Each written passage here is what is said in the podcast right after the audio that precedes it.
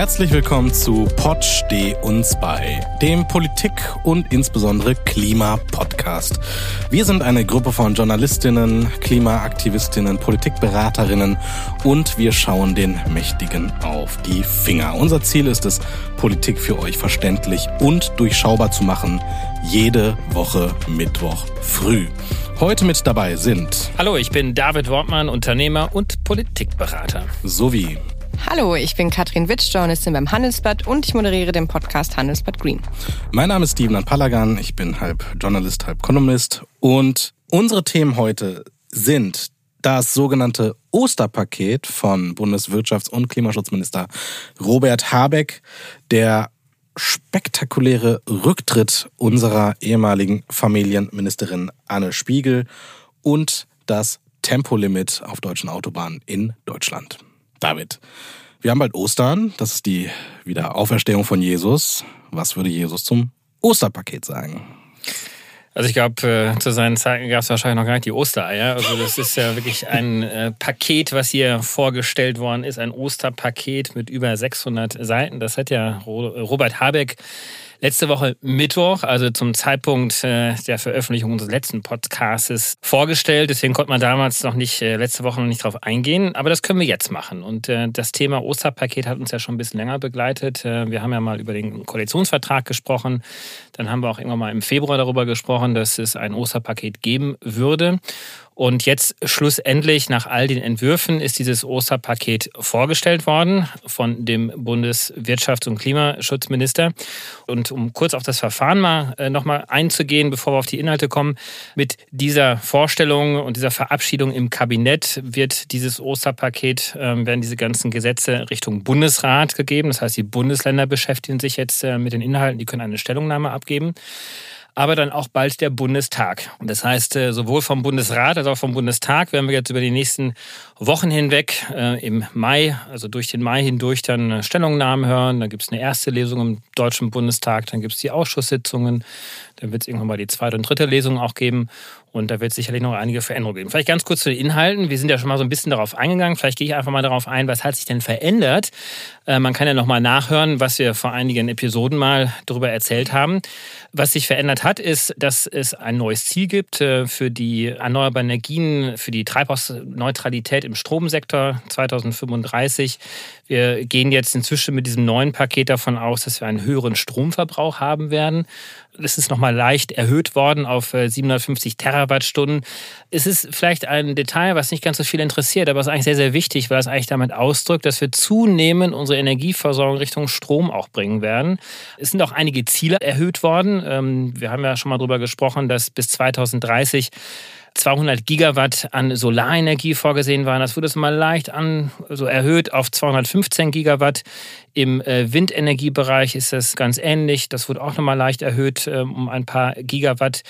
Aber schlussendlich, das ist so ein bisschen meine Beobachtung, da würde mich auch gleich mal die Meinung von Katrin mal interessieren, als ähm, versierte Journalistin in diesem äh, Bereich, war doch mein Eindruck, dass trotz dieser Großereignisse, die wir in den letzten Wochen gehabt haben, eben die neue geopolitische Situation mit Russland, aber auch der IPCC-Bericht, der uns ja auch wieder mal gezeigt hat, dass wir krachend eigentlich die Klimaziele verpassen, dass es trotzdem keine wesentlichen Änderungen gab jetzt zwischen dem, was wir im Februar besprochen haben, also bevor diese beiden Großereignisse gab, und dem, was jetzt vorgestellt worden ist. Ist das jetzt eine faire Betrachtung oder war das Paket ohnehin schon ambitioniert genug? Naja, es kommt ein bisschen darauf an, was du damit meinst. Also was hätte sich denn verändern müssen, deiner Meinung nach, angesichts des Krieges? Weil Erstmal finde ich, muss man schon sagen, dass es das ambitionierteste äh, Paket seit Jahrzehnten ist. Also wir reden hier von 600 Seiten. Ich glaube, die hat keiner von uns wahrscheinlich komplett gelesen. Aber ähm, das, was drinsteht, was du gerade alles schon angesprochen hast, das ist schon nicht schlecht und da findet sich viel wieder, was ja auch die Unternehmen und äh, Klimaaktivisten seit Jahren fordern. Von daher schon mal gut. Was du meinst, glaube ich, kann ich mir vorstellen, ist vielleicht eher so in die Richtung, wir konzentrieren uns hier sehr auf die Stromerzeugung. Und dabei gibt es ja andere Bereiche, zum Beispiel Wärme und Verkehr, die ja auch letztes Jahr ihre Klimaziele verfehlt haben in Deutschland, wo seit auch seit Jahren es kaum vorangeht, viel zu wenig vorangeht, im Verkehr teilweise ja mal sogar zurückgegangen ist. Äh, und dazu steht natürlich hier wenig drin. Und ihr habt letzte Woche über einen IPCC-Bericht gesprochen und da habt ihr auch über Negativemissionen gesprochen und wie man dahin kommt, dass man sie auch ähm, ein Stück weit braucht. Und da braucht es eben auch diese ähm, CO2-Abspaltungstechnologien für. Und die werden zum Beispiel hier auch überhaupt nicht berücksichtigt. Aber ich glaube, es gibt ja auch noch ein Sommerpaket. Also das ist ja noch nicht das Ende. Ne? Also kommt da vielleicht auch noch viel davon vor oder? Ja, das geht jetzt erstmal in den Bundestag ja auch äh, hinein, dieses sogenannte Osterpaket. Und dann wird dieses Sommerpaket, an dem wird jetzt schon gearbeitet. Also jetzt im Frühling wird gerade in den Ministerien am Sommerpaket gearbeitet. Und das soll dann auch dann schon Mitte Mai voraussichtlich dann auch präsentiert werden vom Bundeskabinett dann wieder und geht dann auch in die parlamentarische Beratung hinein. Und dann gehen wir davon aus, dass sozusagen Osterpaket und Sommerpaket mehr oder weniger zeitgleich im Bundestag und im Bundesrat diskutiert werden. Du hast jetzt gerade gesagt, dass man in dem Paket ablesen kann, dass es höheren Stromverbrauch geben wird und ein höherer Stromverbrauch wird antizipiert, um weniger Gas zu verbrauchen. Das scheint ja schon mal so ein erster Hinweis zu sein, dass man sich grundsätzlich von äh, bestimmten Gaslieferungen trennen wollte. Die Frage ist, die ich mir gestellt habe, die gesamte Diskussion um Energieembargos, Sanktionen gegenüber Russland, Importstopp von russischem Gas, von russischer Kohle, Öl, in Klammern Uran. In welchem Paket, Oster, Sommer, Herbst oder welchem auch immer, wird denn sowas verhandelt? Also wenn eigentlich nur indirekt, weil hier geht es äh, nur darum, eigentlich den Ausbau der erneuerbaren Energien weiter voranzubringen. Und wenn man sich das mal genau anschaut, jetzt sind es zwar schon große Ziele, die dort definiert worden sind. Manche sagen auch, die reichen auch nicht aus, also um Klimaschutz auch zu betreiben. Aber jetzt muss man wirklich erstmal schaffen, diese 200 oder 215 Gigawatt an Solarenergie wirklich auch äh, zu bauen. Und äh, da bedarf es eigentlich sehr, sehr viel mehr als das, was eigentlich jetzt noch in diesem Osterpaket zum Beispiel drinsteht oder im Windenergiebereich. Also eine ungelöste Frage ist nach wie vor, sind die Abstände. Also wir haben ja auch schon drüber gesprochen, diese 10H-Regelung, die es in Bayern gibt, die Windabstände, die es in äh, Nordrhein-Westfalen, aber auch in Brandenburg gibt, äh, da können die Länder heute auch selber drüber entscheiden. Das ist alles noch nicht geregelt. Das kommt jetzt hoffentlich dann in dem sogenannten Sommerpaket dann auch die Dinge, die du gerade angesprochen hast, die müssen dann über andere Mechanismen dann erfolgen. Mhm. Ja, und es sind vor allem ja auch Dinge, die zum Teil ja schon am Laufen sind. Ne? Also Kohle, wissen wir, ist ja beschlossen und sagt die Industrie ja auch, können wir machen. Öl übrigens auch interessant, wenn man mit den Unternehmen im Hintergrund spricht, also mit zum Beispiel so ein paar Raffinerien, äh, die es hier in Deutschland gibt. Die sagen viele, das können wir, gar kein Problem. Im Sommer, im Frühsommer können die ersten sogar schon ohne russisches Öl komplett ihre Betriebe fahren und da reden wir wirklich von einigen der größeren Raffinerien. Ich glaube, das läuft alles im Hintergrund schon und ähm, was Erdgas angeht, aus Russland zumindest, da laufen ja auch schon jetzt mit Flüssig-Erdgasimporten aus anderen Ländern äh, Verhandlungen. Da sind erste Projekte jetzt äh, am Laufen und am Starten, die vielleicht auch schon früher fertig werden, als, als wir dachten. Aber ob das jetzt politisch dann so hart auf ein Datum festgezurrt ist, glaube ich, das, was du meintest, das glaube ich eher nicht. Ich glaube, die Bundesregierung, äh, da korrigiere mich, aber ich glaube, die versucht hier eher so ein schleichendes Auslaufen zu schaffen, um irgendwie dieser Sanktion vielleicht vorwegzukommen.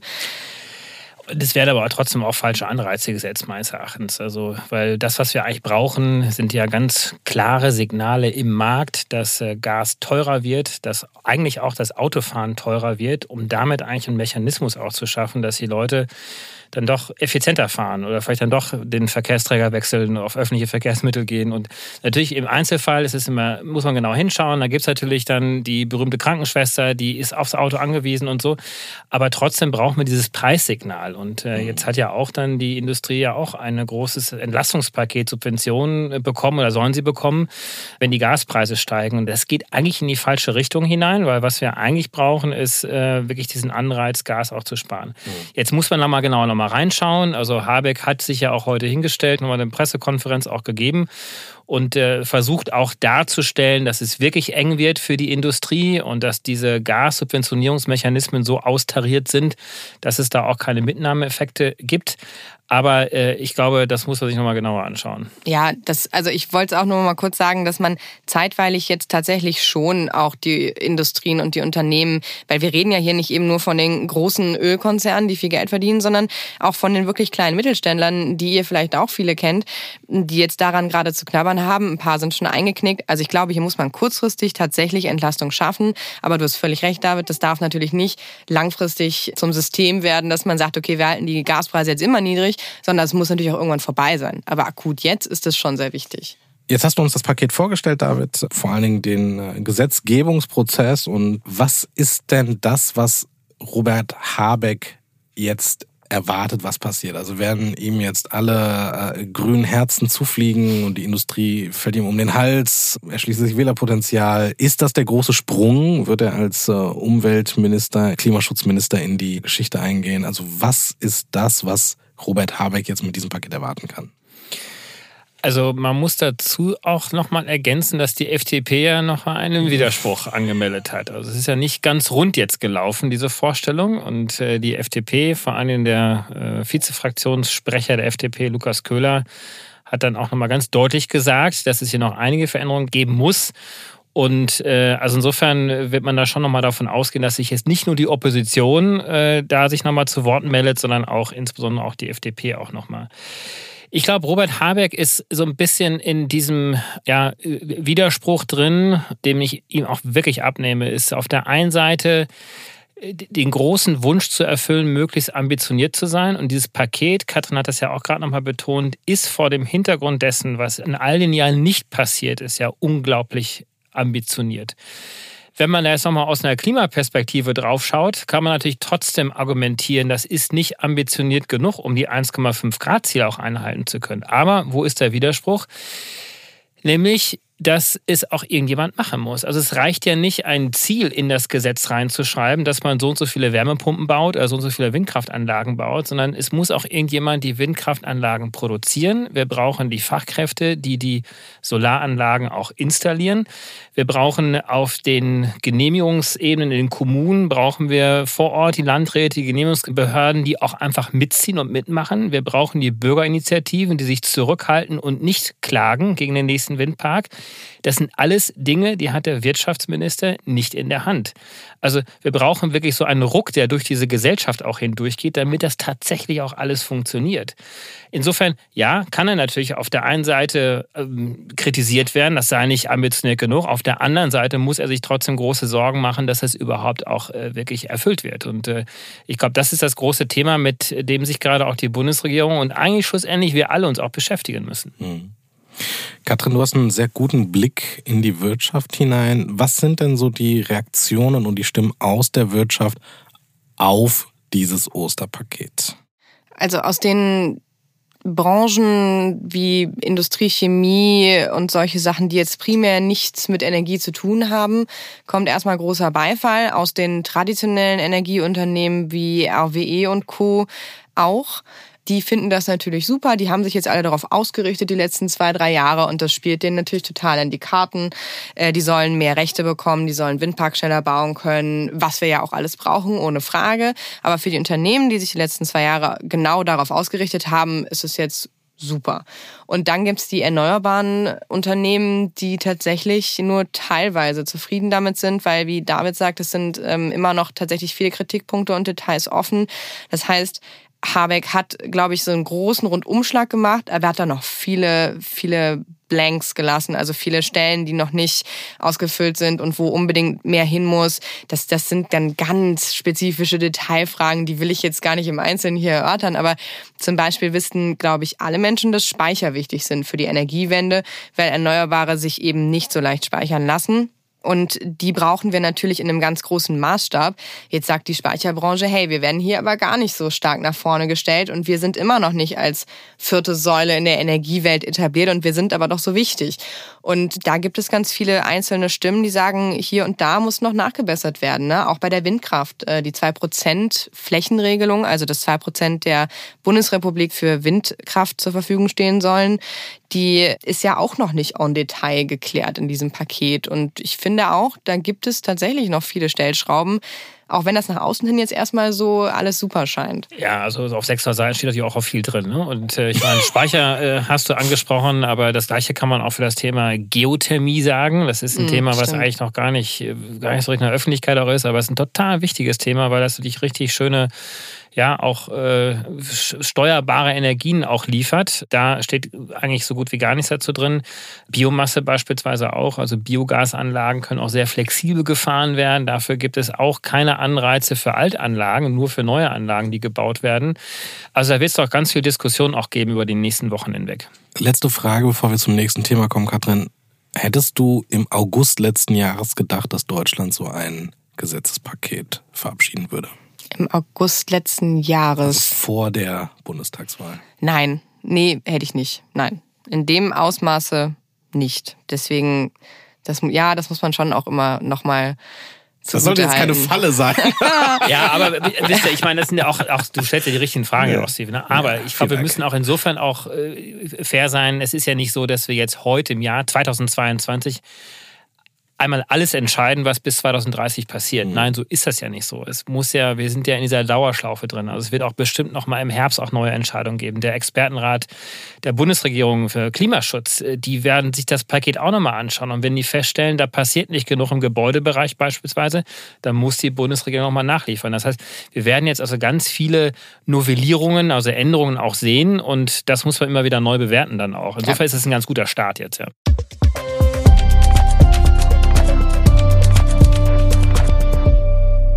Wir kommen zum zweiten Thema dieses Podcasts. Wir haben keine Bundesfamilienministerin mehr. Sie ist am Montag im Laufe des Tages zurückgetreten, nachdem sie am Sonntagabend eine Pressekonferenz gegeben hat. Ich würde gerne mit euch beiden über genau diese Konferenz als ein, ja, als ein Endpunkt sozusagen in der Frage um Anne Spiegels Verantwortung als ehemalige Landesumweltministerin und ehemalige Landesfamilienministerin in Rheinland-Pfalz sprechen. Denn das, worauf diese Konferenz hinzielte, war die Frage, welche Verantwortung sie trägt für die Geschehnisse damals im Jahr 2021 im Ahrtal. Es ist nämlich damals im, im Zuge der Hochwasserkatastrophe im Ahrtal ein Krisenmanagement ausgerollt worden, in dessen Zuge Anne Spiegel, das kam später heraus, nach zehn Tagen in einen vierwöchigen Urlaub verschwunden ist. Aus diesem Urlaub heraus Termine, Kabinettssitzungen nicht wahrgenommen hat, obwohl sie genau das behauptet hat. Es äh, gibt das Gerücht, dass sie da auch ihre Parteifreundin Rheinland-Pfalz gegenüber im Unklaren gelassen hat. Und die Frage, wie man mit dieser, mit dieser Katastrophe, mit diesem Naturereignis umgeht, in welcher Form man politisch aktiv wird, wie man die Rettungs- und Wiederaufbauarbeiten leitet und wofür man sich verantwortlich zeichnet und in welcher Form man politisch agiert. Ich glaube, das ist ja das, worum es da ging. Es hat nämlich wenige Tage vorher in NRW einer Amtskollegin von Anne Spiegel in nahezu ähnlichem Szenario erwischt. Ursula Hein-Esser, Landes Umweltministerin in NRW, war ebenfalls verantwortlich in der Flutkatastrophe in NRW, hat dann äh, die Politik und auch die ja, Verantwortlichen später im Unklaren gelassen, ob sie vor Ort war, ob sie im Urlaub war. Später kam scheibchenweise heraus, sie war auf Mallorca, hatte private Termine wahrgenommen. In NRW geht's noch irgendwie eine Stufe härter sogar. Das halbe Kabinett war auf der Geburtstagsfeier ihres Ehemannes, während woanders halt die Leute um ihre Existenz banken, während woanders halt äh, Tote bestattet wurden. Und das ist jetzt auch an der Spiegel selbst zum Verhängnis geworden. Vielleicht noch zwei Sätze zu der Flutkatastrophe selbst. Das Ganze war am, jetzt muss ich selber mal überlegen, ich glaube 21. Juli 14. Juli. 14. Juli. Katrin weiß ganz genau, sie war dabei. 2021, genau. Die A ist ein Nebenarm des Rheins, hat da mehrere Dörfer in dem Tal überflutet. Und ähm, ja, jetzt war die Frage, wurde rechtzeitig gewarnt? Wer hat die Verantwortung? Das Innenministerium, das Umweltministerium, der Katastrophenschutz, der Landrat. Da gab es ganz, ganz viele Fragen. Es gibt strafrechtliche Ermittlungen, es gibt einen parlamentarischen Untersuchungsausschuss.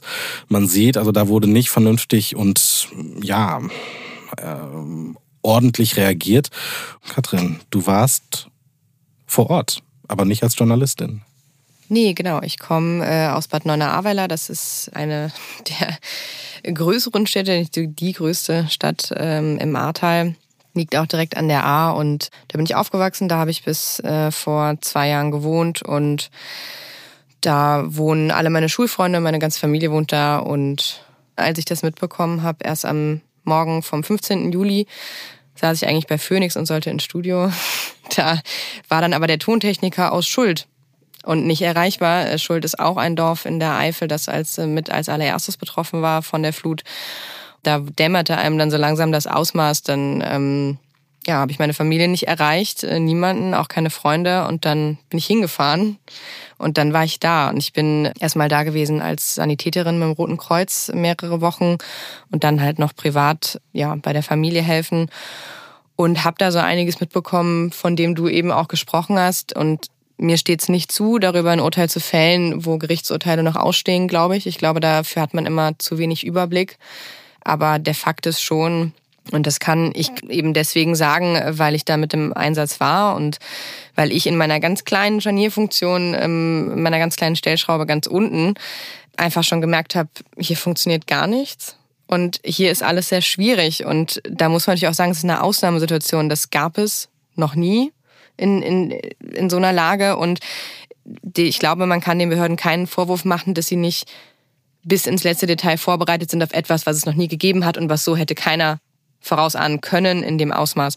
Trotzdem gibt es, glaube ich, Menschen, die sich falsch verhalten haben, Politiker, die sich falsch verhalten haben. Und tatsächlich glaube ich, dass unsere frühere Umweltministerin, also ich als Rheinland-Pfälzerin kann das ja sagen, ähm, Arne Spiegel zu Recht zurückgetreten ist. Aber sie hat äh, faktisch gefehlt. Also das war das damals auch schon so der Eindruck, dass du gesagt hast, wo ist die Umweltministerin oder war das überhaupt gar nicht? Ich meine, normalerweise weiß man ja gar nicht, wo eine Umweltministerin gerade ist, ob sie im Urlaub ist, im Dienst ist. Sie hat ja auch äh, schon auch glaubwürdig ja auch gesagt, dass sie auch immer erreichbar war und äh, sich ja auch mit eingebracht hat. Aber jetzt mal damals in der Situation, hast du das Gefühl gehabt, sie fehlt? Oder ist es jetzt erst so im Nachhinein, wo du sagst, ja, vielleicht hätte sie ja mehr machen können? Nee, also ich sag's dir ganz ehrlich, natürlich wusste ich zu dem Zeitpunkt noch nicht mal, wer unsere Umweltministerin ist. So wie die meisten Bürger in jedem Bundesland wahrscheinlich. Ja. Ähm, und nein, sie hat natürlich nicht gefehlt. Also mhm. sie hat äh, natürlich in der Zeit, äh, wo es äh, um alles ging, aus unserer Sicht der, der Ahrtaler Bürger keine Fehler gemacht, weil wir keine Ahnung davon hatten, was sie überhaupt tut. Aber das ist ja auch alles im Nachhinein erst rausgekommen. Ne? Das ist rausgekommen, was du eben nämlich nicht erwähnt hast noch, dass sie ja in der Flutnacht schon, das ist ja nachts so erst richtig eskaliert mit der Flut, da hat sie schon am frühen Morgen SMS geschrieben und das ist ja wohl auch protokolliert. Da hat sie SMS geschrieben und äh, sich erstmal um das Wording abgesprochen mit ihrem Sprecher, was ich als Journalistin natürlich verstehen kann. Natürlich muss das Wording geklärt werden. Aber da ging es ja dann auch so um, um solche Details wie Gendern, was total wichtig ist. Aber dann muss man sich natürlich fragen, ist das an diesem Morgen wirklich das Wichtigste, was sie mit ihrem Sprecher zu klären hat?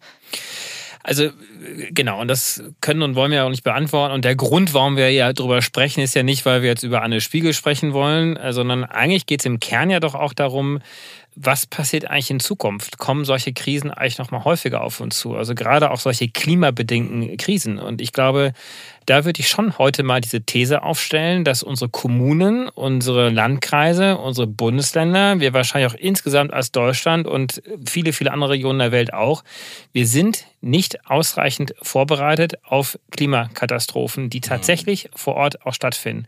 Und da bedarf es ganz, ganz klarer Pläne, ganz, ganz klarer politischer Führung auch. Und äh, diese Pläne müssen eigentlich jetzt auch erarbeitet werden, weil wir sind eigentlich nicht mehr in der Zeit, dass wir sagen, irgendwann kommt mal der Klimawandel. Nein, der Klimawandel, die Klimakatastrophe findet im Hier und Jetzt auch schon statt. Und demzufolge müssen auch solche Krisenpräventionspläne auch da sein. Ja? Und dafür müssen auch Ministerinnen und Minister dann auch. Du äh, bist sehr konstruktiv und nach vorne gerichtet.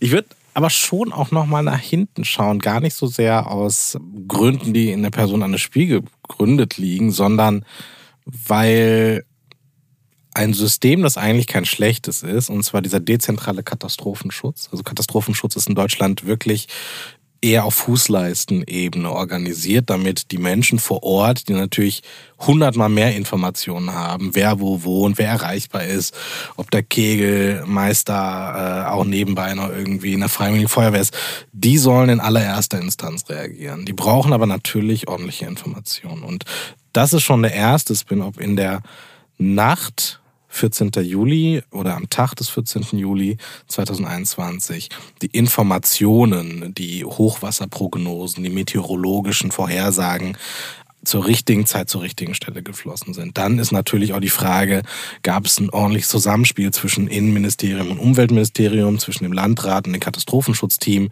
Und was ich ja spannend finde und da entfernen wir uns relativ schnell von dem individuellen Versagen ist, wenn an zwei, drei Orten nahezu dasselbe passiert und sich alle Menschen auf eine nahezu ähnliche, wenn nicht gar gleiche oder selbe Weise verhalten.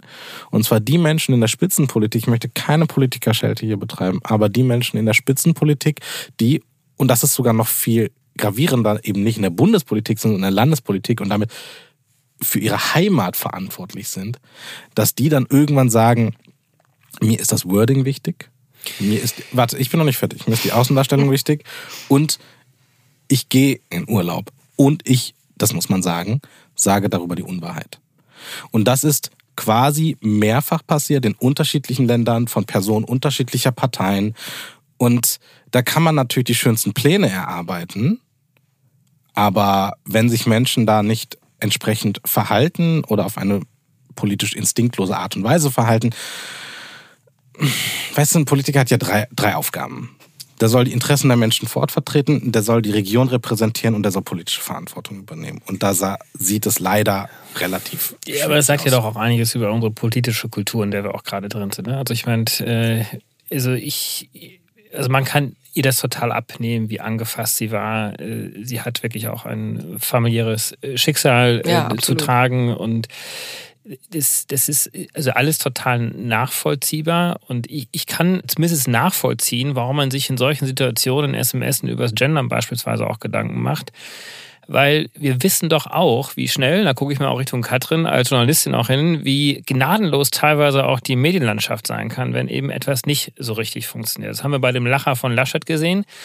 Äh, ich denke mal, also ich will das jetzt nicht vergleichen miteinander, aber auch selbst da muss man eine gewisse Gnade auch dann auch zeigen und sagen, ich, nur weil er dort jetzt gelacht hat, in einem solchen Moment, wo er gerade auch dann eingefangen worden ist von der Kamera, heißt es nicht, dass dieser Mann sich deswegen jetzt nicht emotional um die Opfer jetzt äh, gekümmert hätte oder so etwas, ja. Und ich habe das ja auch sehr hautnah mitbekommen, als dann damals die Spitzenkandidatin der Grünen, Annalena Baerbock, als das dann äh, stattgefunden hat, hat dann auch dann die Parteizentrale überlegt, äh, was machen wir jetzt? Äh, soll jetzt die Spitzenkandidatin dort jetzt hinfahren und sich das sofort anschauen? Oder setzt man sich dann dieser Kritik aus, die Grünen nutzen das doch eh nur für ihr Thema aus. Ja? Auf, den, auf den Rücken des Leidens der Menschen im Ahrtal wird jetzt die Klimakrise instrumentalisiert. Und, äh, und auch damals wusste man, das haben ja auch Klimawissenschaftler auch schon gesagt, dass das also mit einer sehr, sehr hohen Wahrscheinlichkeit diese, diesen direkten Bezug auch gibt.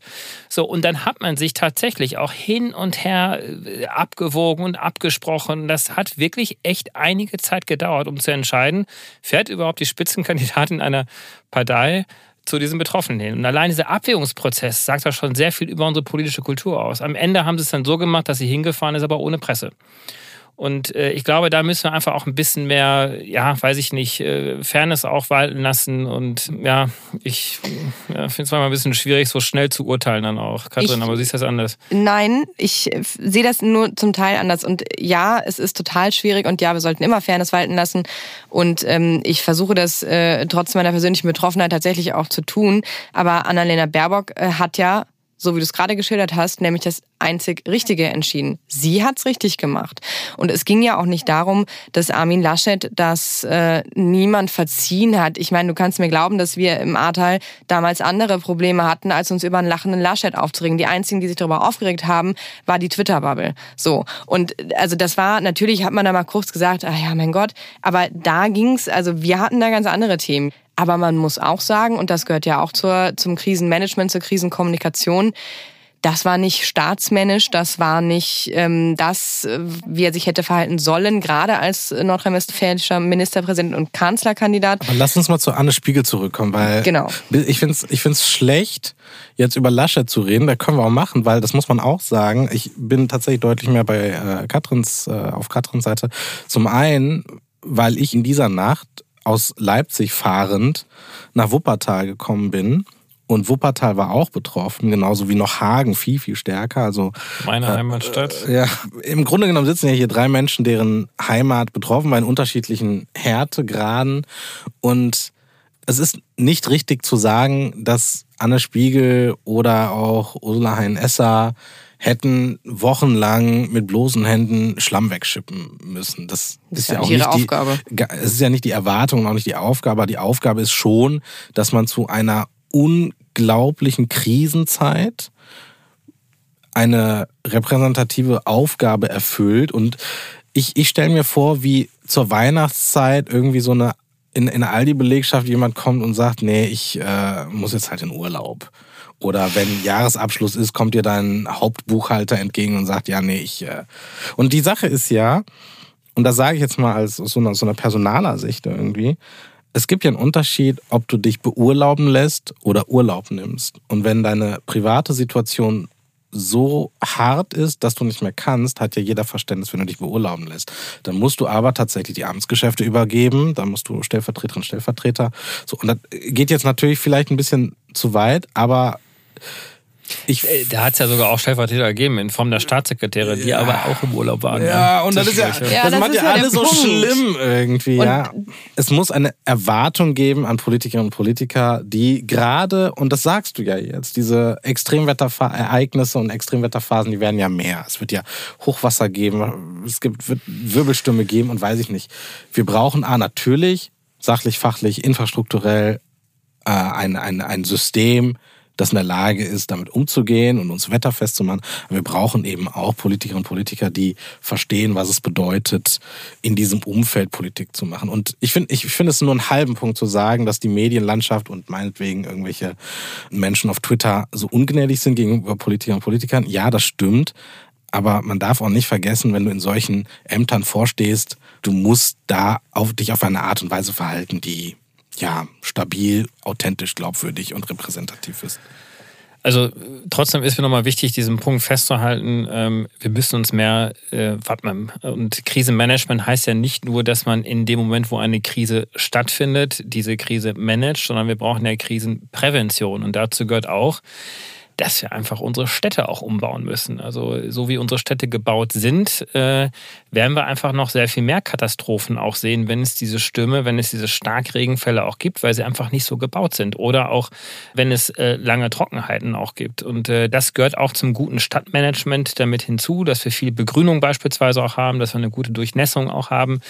Also da kann man ganz, ganz viel machen. Und ich glaube, zumindest ist das vielleicht jetzt die Chance, daraus zu lernen, insgesamt aus dieser ganzen Geschichte Geschichte, dass sich wirklich alle Kommunen quer durch Deutschland äh, sehr viel mehr sich mit dem Thema Krisenmanagement äh, und Krisenprävention klimabedingt auf jeden Fall beschäftigen sollen. Zum Schluss zu Katrin, wie sieht es aus in deiner Heimat, bei deiner Familie? Hat es da den Wiederaufbau in einer Form gegeben, dass die Leute jetzt wieder ordentlich leben können? Wird es eine äh, Zukunft für Bad Neuenahr geben? Ja, es wird natürlich eine Zukunft für Bad Neuenahr geben. Die sieht eben ein bisschen anders aus. Teile von dem, was du eben gesagt hast, David, passieren ja gerade schon im Ahrtal. Man baut anders wieder auf. Nicht überall darf wieder gebaut werden, wo gebaut wurde. Das ist für viele natürlich erstmal nach dieser Katastrophe sehr hart, was ich auch verstehen kann. Es gibt aber auch eben da positive Sachen. Es gibt auch positive Projekte, wo man jetzt sagt, okay, wie können wir unsere Wärmeversorgung anders gestalten? Also zum Beispiel im Mariental, das ist so ein äh, kleiner Ortsteil ähm, in der Eifel, Da hat man jetzt eine, eine Hackschnitzelanlage ähm, hingestellt und gesagt, wir machen das lieber so ähm, und versorgen damit unsere paar Häuschen. Und ähm, also man nutzt die Gelegenheit auch, um ein bisschen ein paar Sachen anders zu machen. Und ähm, ja, bei meiner Familie teils, teils. Die einen haben nicht mehr aufgebaut, verkauft, die anderen, also und sind auch woanders hingezogen. Und die anderen ähm, sind vor ein paar Tagen erst nach fast zehn Monaten äh, in ihre Wohnung zum ersten Mal wieder, ähm, die renoviert wurde und ähm, können endlich wieder zu Hause sein. Äh, aber die Arbeit ist auf jeden Fall noch lange nicht getan und ich glaube, die Kosten, die wird, also die wird Bad Neuner und der Kreis Arbeiter noch eine ganze Weile tragen.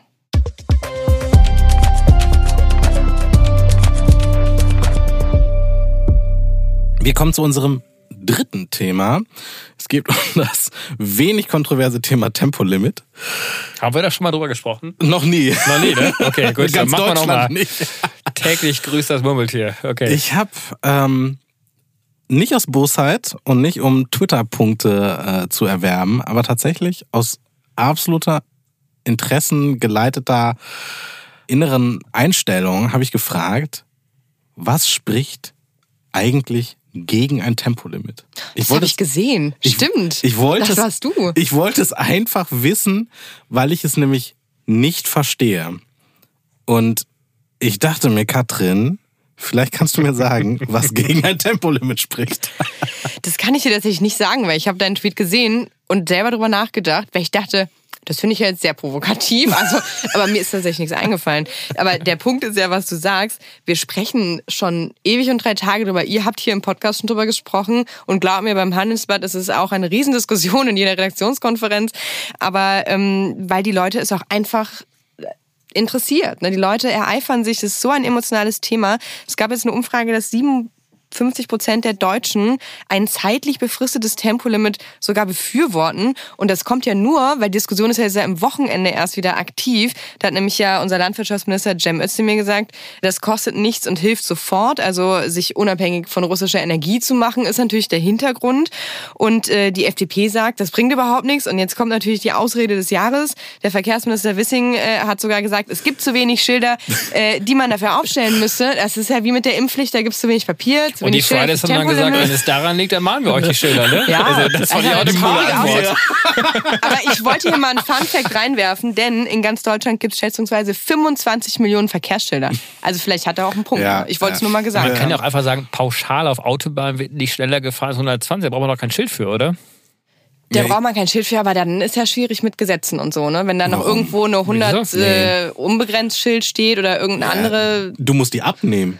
Ja, Du eben. musst die Schilder abnehmen. In der Innenstadt gilt 50, ohne dass du das immer dran schreibst. Aber die zentrale Frage ist ja wirklich, äh, warum steht das Thema immer noch da? Also, weil du hast ja gesagt, 57 Prozent der Bevölkerung in diesem sehr autoaffinen Deutschland sind wirklich dafür. Und äh, warum wird es nicht einfach gemacht? Also ich verstehe es wirklich Ich nicht. frage Das mal ist doch total zurück, einfach. ist es nicht, ist es nicht eigentlich auch ein politisches mögliches Manöver, es gar nicht anzufassen, sondern jedes Jahr dreimal in irgendeiner Periode darüber zu diskutieren? Du meinst, sich daran abzureiben und die Und- äh, entsprechende Partei macht ihre Ja. Punkte bei ihren Wählern? Ja, genau. Stimmt, wir hatten die FDP ja schon mal als äh, so ein bisschen Verbotspartei, glaube ich, ne? Jetzt kommt In sie dem wieder so Moment rüber. ist die FDP eine Verbotspartei gegen das Tempolimit, ne? Oder Ja. wie? Also in der Tat wirkt es ja tatsächlich wie eine Nebelkerze. Also ich würde noch nicht mal jetzt sagen, dass sie jetzt strategisch jetzt gezündet wird, ähm, weil sie ja, glaube ich, schon auch äh, schon ein symbolisches Thema auch für die FDP ist. Da steht natürlich Freiheit dahinter und äh, wir wollen uns bewegen und die einzigen freien Strecken, die wir in Deutschland oder in Europa noch haben, weltweit eigentlich haben, die können wir in Deutschland befahren und so. Das ist eigentlich so ein bisschen Symboldebatte auch. Gleichzeitig wissen auch viele, dass es äh, einen Beitrag leistet, natürlich, um unabhängig zu werden von russischem Öl. Deswegen ist die Diskussion auch jetzt wieder hochgekommen. Wir haben das ja so ein bisschen den Grünen ja dann auch dann verziehen, dass sie das im Koalitionsvertrag dann nicht durchgebracht haben, weil dann ja auch schnell gesagt worden ist, ja, okay, das bringt zwar ein bisschen äh, CO2-Reduktion, aber es sind wahrscheinlich nur 0,2 Prozent äh, an Reduktion, also jetzt nicht sehr, sehr viel. Deswegen hat man gesagt, lass uns lieber auf andere Themen konzentrieren. Warum Nebelkerze? Weil ich glaube, wir diskutieren überproportional stark über dieses Thema, mhm. statt mhm. über andere Themen zu sprechen, ja. wie zum Beispiel die Windabstände mhm. mal abzubauen. Ja? Das ist jetzt für mich nicht ein Plädoyer zu sagen, äh, lass uns deswegen nicht drüber sprechen. Ich finde, wir sollten es einfach mal abräumen, einfach mal entscheiden und machen mhm. und dann uns wirklich den wirklich wichtigen Themen mal äh, Aber es wird ja jeden Tag entschieden. Jeden Tag, wo es kein Tempolimit gibt, gibt es halt kein Tempolimit. Ja, aber David hat ja völlig recht. Ich möchte hier nochmal eine Zahl anführen. Ne? Wenn wir 100 km/h auf deutschen Autobahnen hätten, das einführen würden, dann bringt das bei Benzin und Diesel so ein Minus von 3,8 Prozent. Bei den Mineralölimporten sind es 2,1 Prozent, die dann weniger mhm. verbraucht werden. Ne? Und deswegen, ja, sie sollen es einfach einführen. Mir persönlich ist es total egal. Ich weiß ja nicht, ob ihr Autos habt oder welches ihr so fahrt. Aber ähm, ich habe ein Auto, ich fahre Auto. Ich habe gegen Tempolimit überhaupt nichts. Aber ja, wir diskutieren halt so viel darüber. Und wir haben so viel wichtigere Themen. Und da komme ich jetzt auch zu meinem Tweet zurück. Und das ist nämlich genau der zentrale Punkt. Ich verstehe es einfach nicht. Also ich verstehe den Punkt mit der Freiheit und der deutschen Automobilindustrie, okay. Aber wenn ich diesen Dreisatz mache, wir wollen keine Rohstoffe mehr aus Russland importieren. Wir müssen dort, wo es möglichst wenig weh tut, einfach Verbrennung oder irgendwie die Energieerzeugung durch äh, fossile Elemente reduzieren. Und da ist dann die Frage, sind 2,8 oder 3,7 oder wie viel Prozent auch immer nicht doch auch Grund genug, um meinetwegen ein fucking temporäres Tempo ja, Absolut. Das ist ja nicht nur das, sind ja auch Verkehrstote. Ja, ja das ist äh, also Stress im Autofahren. Also ich meine, wie häufig habe ich schon Punkte bekommen müssen, nur weil sich dieses Temposchild immer wieder verändert hat. Ja, also ich wäre total happy, wenn es nur mhm. eine Geschwindigkeit gäbe. Dann könnte ich sehr viel äh, ja, äh, stressfreier dann auch fahren. Also da gibt es ganz, ganz viele Gründe dafür, ja. Also deswegen ist es auch so unverständlich. Aber der Grund ist dann wahrscheinlich das, was wir auch zu Beginn heute im ersten Thema auch schon hatten. Dann doch die Möglichkeit für die FDP, wahrscheinlich hier eine Handschrift zu zeigen, mhm. ihrer Klientel auch gegenüber. Es ist irgendwie ein Symbolthema. Und äh, deswegen wird das so stark verteidigt auch, weil das dann möglicherweise der FDP dann mhm. auch welchen Zacken aus der Krone brechen könnte. Aber David, du bist doch da tiefer drin. Was hat die FDP denn für ein Problem? Man könnte ja meinen, mit der Einführung des Tempolimits äh, würde der Liberalismus sterben. Aber das kann doch jetzt, ist es nur, weil es so ein Aufregerthema ist, dass man das instrumentalisiert oder? Ja, das, da macht sich die FDP auch sehr viel kleiner, als sie eigentlich ist, weil dieser mhm. Eindruck entsteht ja tatsächlich, dass das irgendwie so ein Stellvertreterkrieg um den Liberalismus ist. Und dafür gibt es doch eigentlich sehr viel bessere Möglichkeiten, jetzt zu zeigen, was heißt denn mhm. Liberalismus in der Energiewende? Liberalismus kann zum Beispiel bedeuten, einfach mal Bürokratie abzubauen, dass mhm. Genehmigungsprozesse einfach unglaublich verkürzt werden, dass man sehr sehr viel schneller Windkraft- und Solarkraftanlagen digitaler bauen kann. Wird. Digitaler wird. Also da gibt es ja ganz, ganz viele tolle, tolle liberale Themen, wo auch, wie ich finde, auch die Grünen und die FDP auch wunderbar zusammenpassen könnten. Meines Erachtens äh, verkämpft man sich dazu sehr und ich glaube, das muss man irgendwie mal strategisch der FDP dann nochmal aufzeigen. Also dass es da viel bessere Themen gibt. Also ich finde es auch kommunikativ zuweilen unterirdisch. Gar nicht so sehr von den Tempolimit-Befürwortern, sondern mehr von denjenigen, die sagen, aha, immer kommt ihr mit eurem Tempolimit um die Ecke, Klima, Tempolimit, Russland-Feldzug, Tempolimit, dit, dit, dit, dit. Und das finde ich halt, ich finde, es ist halt vielleicht geckig, aber es ist halt unangemessen, weil der. Ich finde es auch zynisch. Ich, also. Ja, und, und der direkte Bezug, dass wir uns halt unabhängig machen wollen von diesen Importen, der ist ja nicht von der Hand zu weisen. Der ist jetzt halt nun mal sehr, sehr offen da und den zu leugnen halte ich für falsch. Du kannst ich finde es in Ordnung, wenn du sagst, äh, unsere Freiheit wird beschnitten, ne? ob es jetzt irgendwie bei der Impfpflicht ist oder hier oder wo auch immer. Und dann kämpfst du für deine Freiheit zu rasen oder whatever.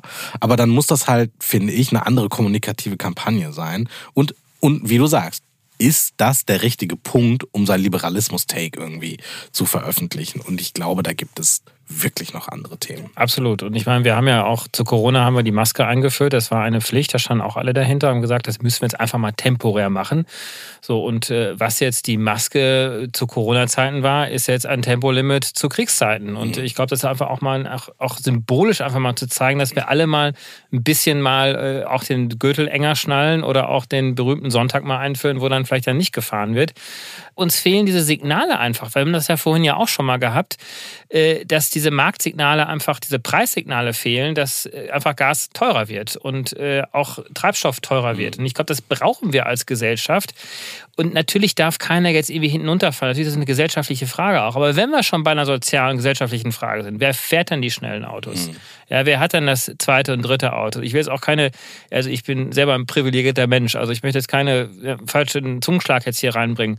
Aber ich, ich glaube, das ist total wichtig, äh, wieder auf den Kernpunkt zurückzukommen, dass wir einfach andere Symbole brauchen. Und ich glaube, wir brauchen dieses Symbol. Aber Katrin hat gerade Widerspruch angemeldet.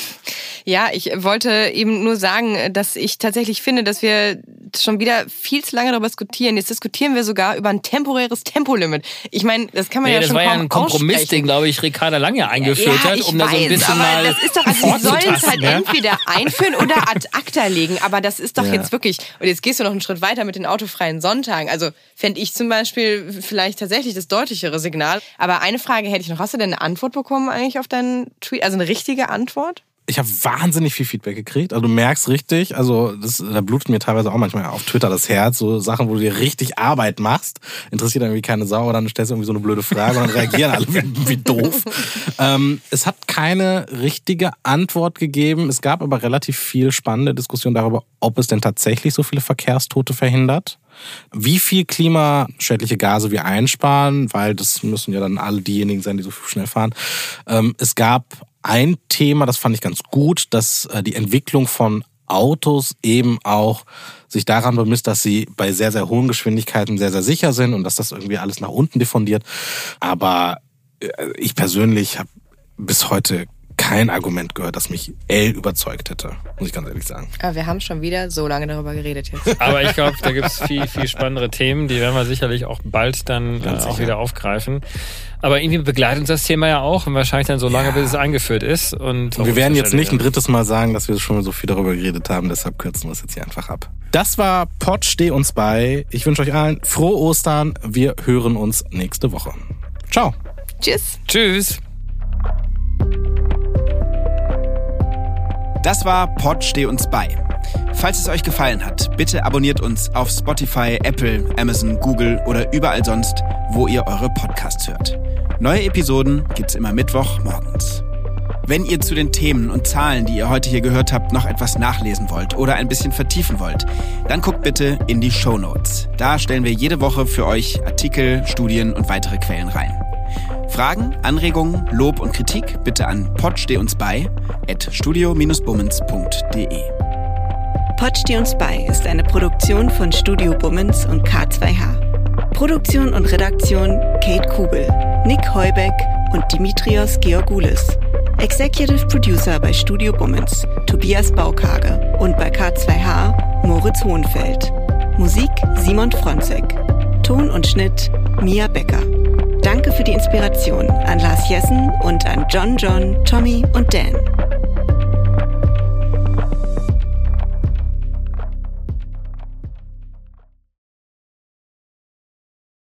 Die Studio Bummens Podcast-Empfehlung. Ich bin ganz aufgeregt, weil wir haben uns ja in einem Podcast eigentlich kennengelernt mhm. und dann haben wir entschieden, dass wir quasi jetzt einfach uns weiter kennenlernen wollen und das machen wir weiterhin in einem Podcast. Ich möchte erstmal noch festhalten, dass nicht wir uns entschieden haben, sondern dass du mich aktiv gefragt hast. Und das ist so ein guter, guter Moment für mich, weil wenn alles schief geht, kann ich dir Vorwürfe machen, Salwa. Dass ich schuld bin, weil ich dich mhm. gefragt habe. Das ja. wäre so ein, Kla das ist wirklich klassischer Männermove. Am Ende bin ich schuld. Du, du hattest gar keine Chance gegen mich, richtig? Das ist das Wichtigste daran, dass man am Anfang Schuldzuweisungen äh, schon mal schon mal klärt, schon mal die Fronten ja. klärt. Ja, finde ich gut. Hallo und herzlich willkommen, finde ich die Podcast-Phrase. Das sagen die immer. Hä, hey, was willst du denn sagen? Was willst du? Ich was, möchte was sagen, sagen wir? Was, wir haben uns was noch gar Extravagantes. Nicht, wir haben uns noch nichts überlegt, wie wir die Menschen, die hoffentlich das hören werden, wie wir die begrüßen. Förmlich, Handschlag, würde hey, ich sagen. Hey, yo. Wenn wir in einem Raum aufzeichnen, können wir uns ja auch immer so abklatschen. Und dann ist quasi der Klatscher der Start für den Podcast. Wie findest du das? Wie fändest du, wie fändest du es, wenn man so, äh, wie so, wie so Studenten im oh. ersten Semester so auf den Tisch klopft? Hey Leute, na? Nee, das ist komplett scheiße. Nee, das funktioniert irgendwie nicht. Kleiner Vorschlag, wie wär's mit Hallo? Hey Hotzo, ich freue mich sehr. Wir machen einen Podcast zusammen. Das Schwierige an einem Podcast ist es wie mit einem Hut, finde ich. Wenn du erst, den ersten Tag einen Hut trägst, ist es weird. Wenn du immer einen Hut trägst, ist es absolut okay. Zum Beispiel so Ray Garvey, der hat immer einen Hut auf und da wundert man sich auch nicht. Aber der erste Tag, an dem Ray Garvey einen Hut auf hatte, war weird. Ich bin dafür, dass wir in Zukunft mit Klopfen begrüßen und ab dem Moment, wo wir einen Podcast haben, auch einen Hut tragen. Es gibt, glaube ich, vier Millionen Einwohner Berlins und ich glaube, genauso viele Podcast-Ideen stehen an jedem Tag. Ja, und einer davon sitzt hier gerade. Warte, warte, einen Satz möchte ich noch haben. Salwa, und deshalb machen wir zusammen einen Podcast. Hotzo, ich freue mich drauf. Das wird gut. Von Studio Bummens, Hotz und Humsi. Immer samstags. Überall, wo es Podcasts gibt.